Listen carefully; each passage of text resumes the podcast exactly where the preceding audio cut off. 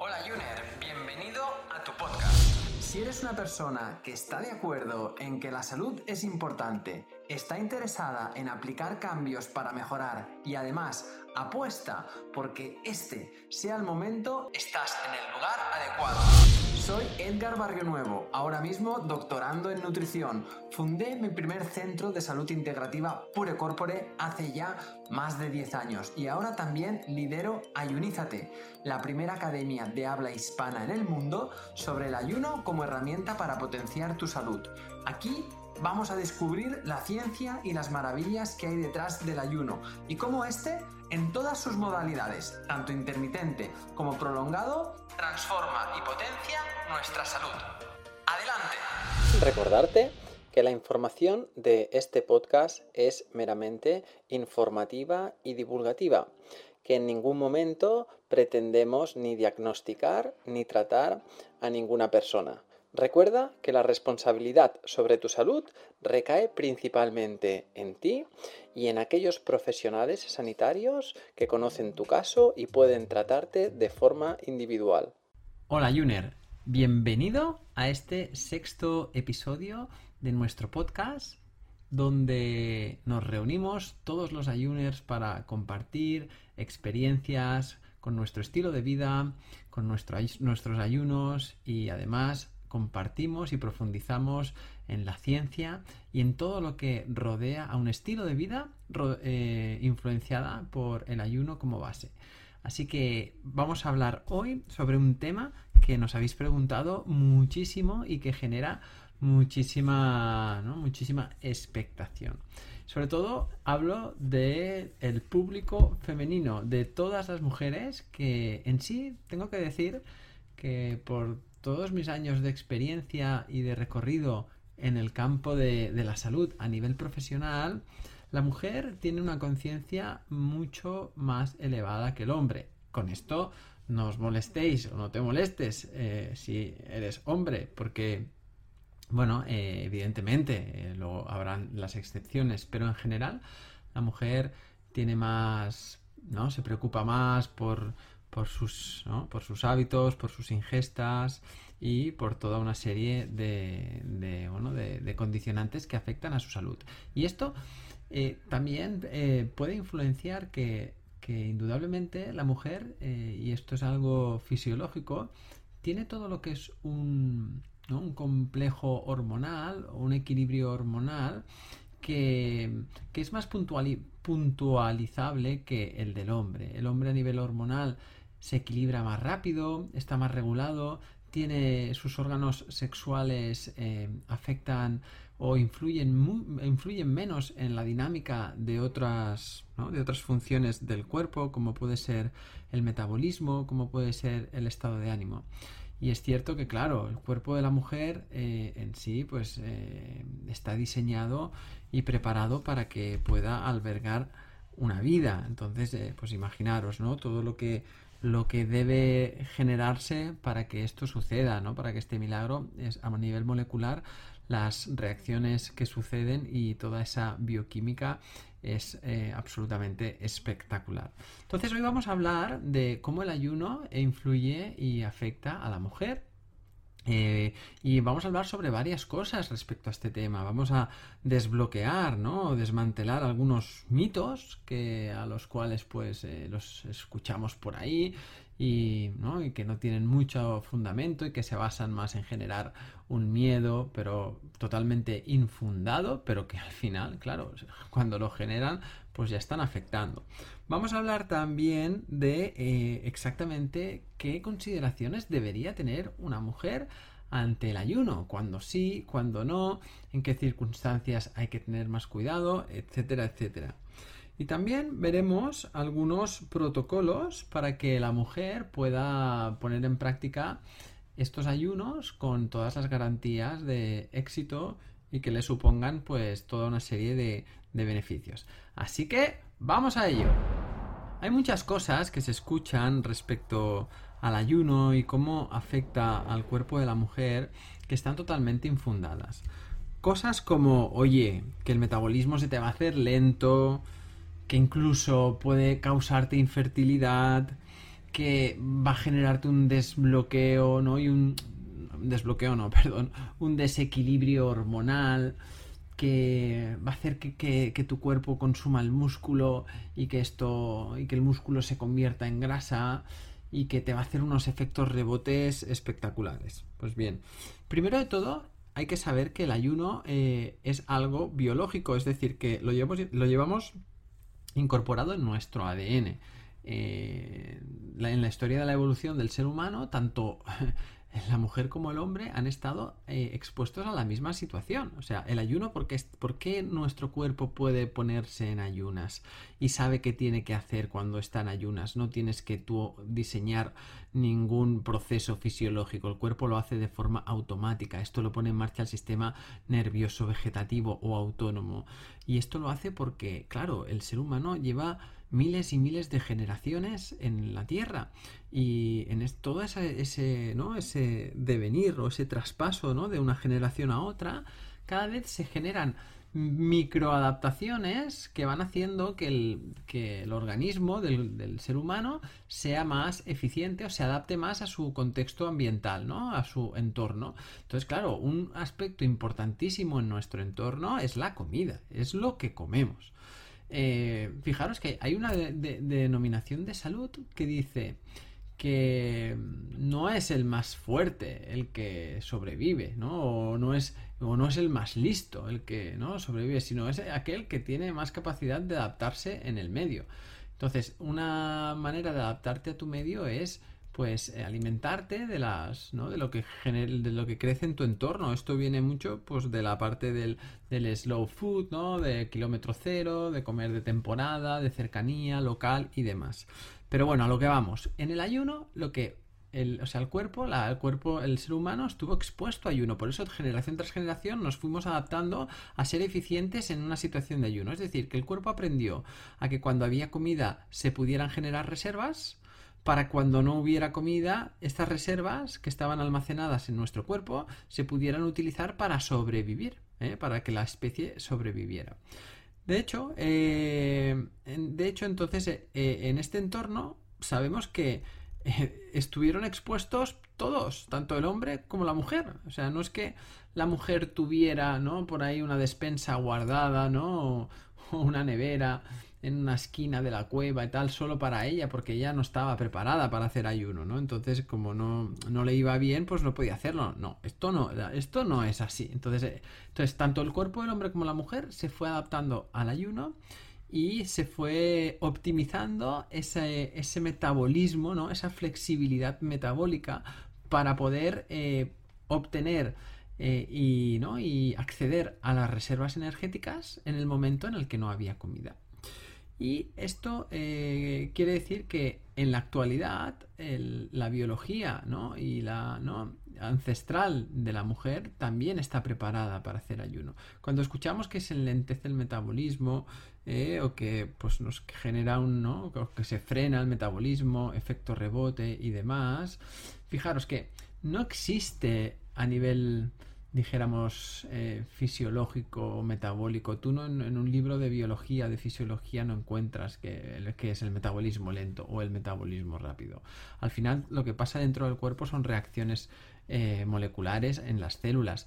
Bien, entonces, ¿qué pasa? Cuando las células están inflamadas por un contexto inflamatorio, porque pues, nuestro cuerpo esté, em, ¿no? esté arrastrando toda una serie de situaciones como mucha inflamación, por mala calidad del descanso, o mucho estrés, o que se consuman estimulantes, o que haya un déficit de movimiento, o que incluso haya un déficit de algunos micronutrientes, que haya un exceso de toxicidad, todo esto genera eh, una inflamación sistémica que afecta a que las células no se puedan alimentar bien. Entonces, claro, a las células les cuesta producir energía y esa energía que consumimos se almacena más. Eso es la explicación más fisiológica de lo que significa un metabolismo lento.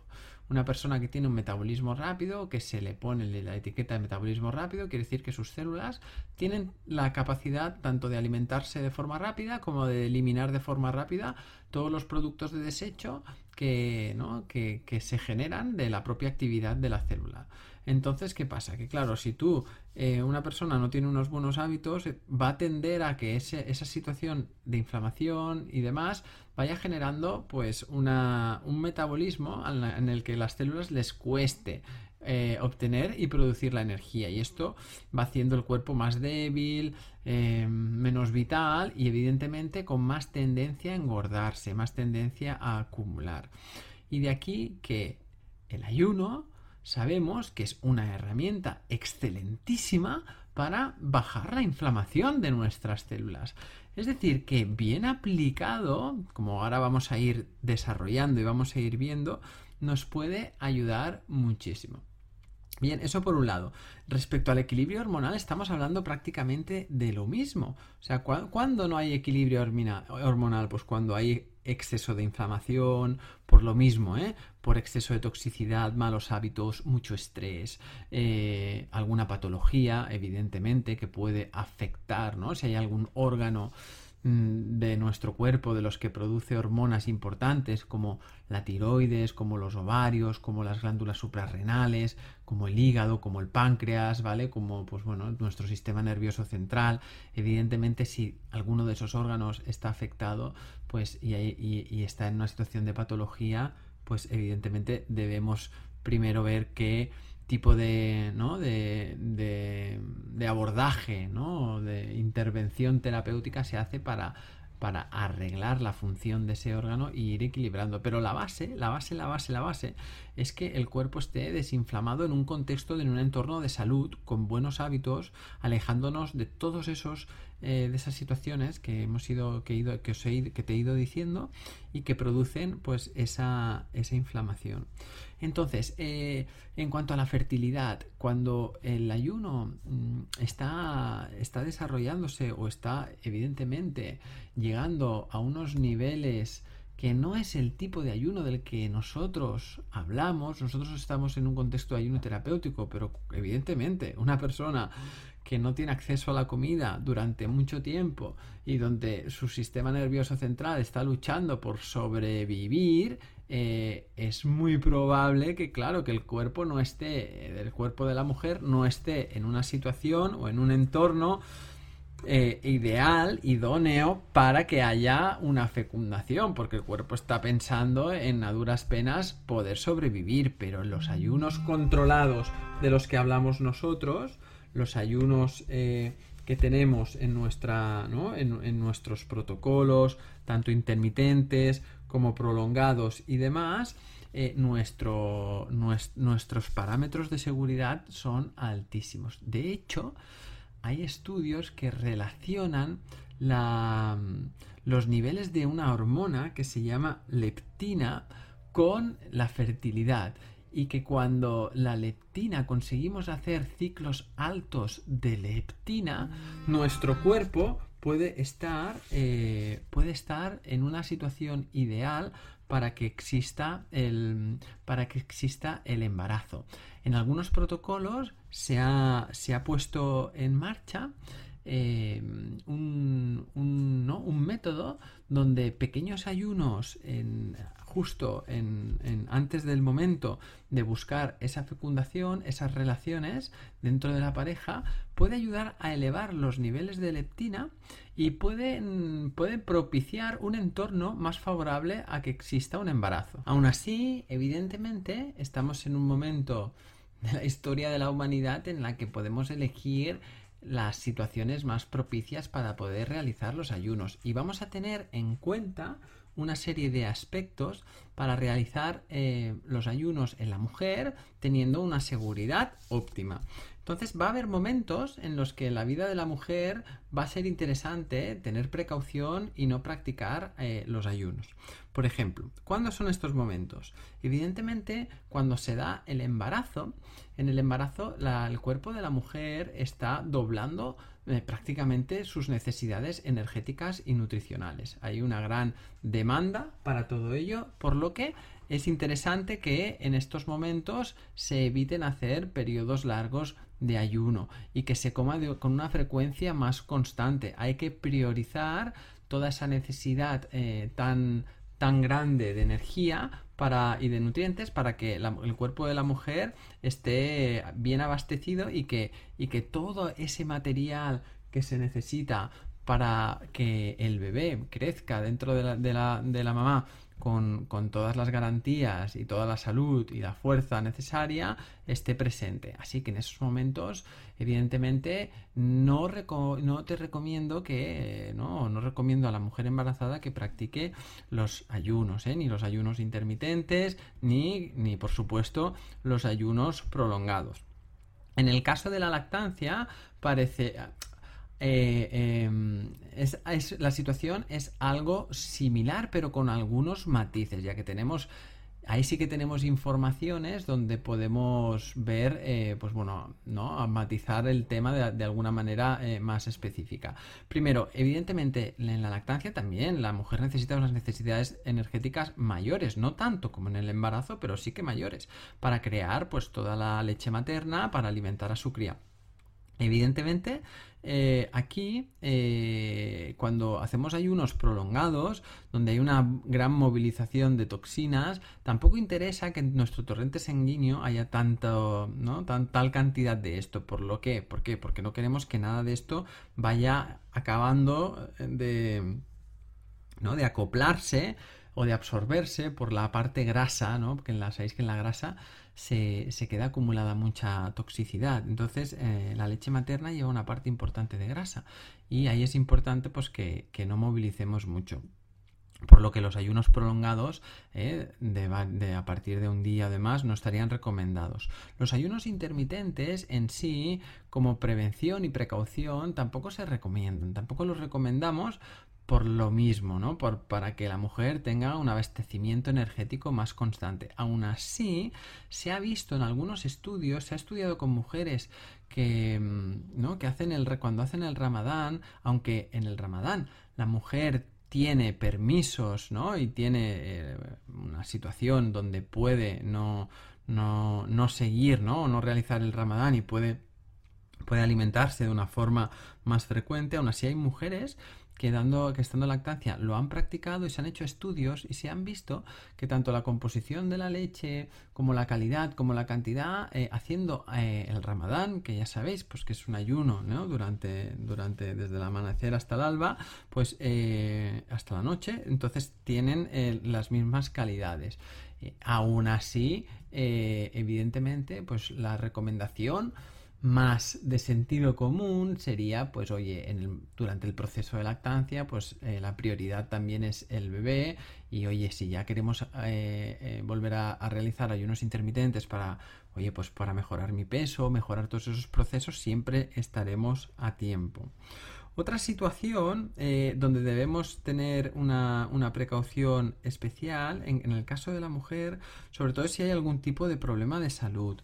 Eh, hay mujeres que tienen tendencias a, a, tener frecuentes anemias, entonces en estas mujeres también sería importante ver cómo ¿no? Eh, están en este proceso para que su organismo esté constantemente abastecido y que la absorción del hierro y tanto la ingestión sea la óptima. Mujeres que también están con un porcentaje de grasa muy bajito, eh, debería también estudiarse de una forma más personalizada qué eh, tipo de ayuno, en qué consideraciones, en qué contexto. No, no, no, no te quiero decir que no sea posible, eh, ni mucho menos, pero sí lo que te recomiendo es que en esas situaciones pues se haga de una forma más, más valorado, ¿no? más, más tutorizado.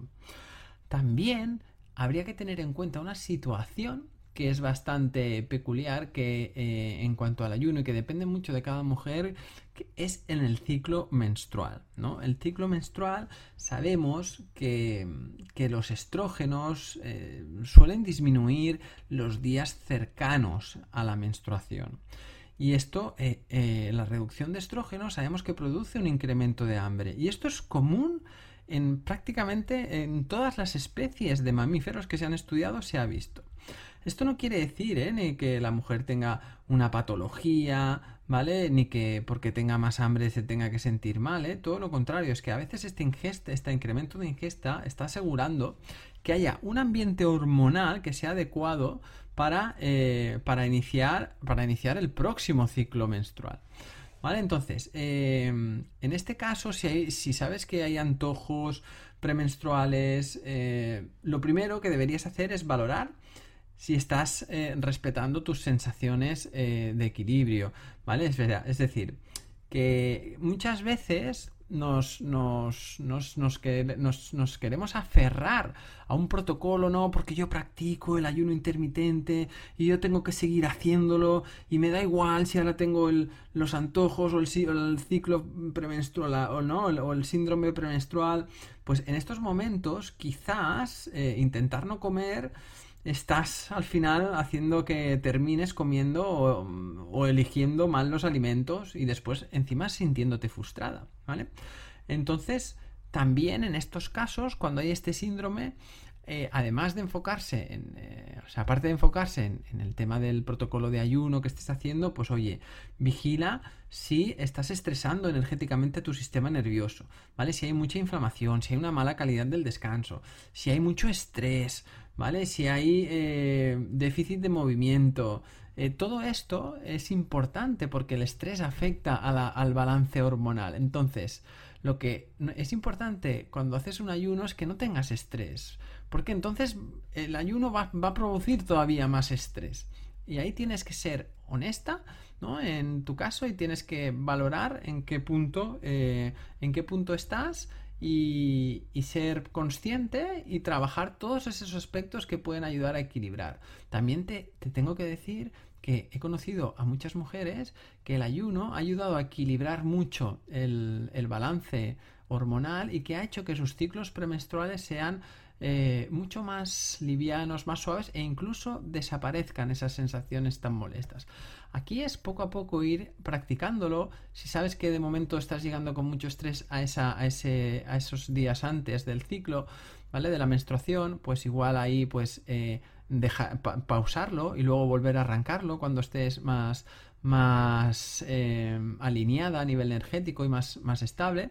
Y poco a poco irás viendo como la salud es algo que es un camino a largo plazo. Así que te recomiendo eso, que los protocolos en el caso de la mujer, también en el hombre, pero en general que no estamos aquí centrando en la mujer, sean protocolos que tengan una progresión coherente. Es decir, si nunca has hecho ayunos, que empieces por ayunos cortitos, de 12 horas.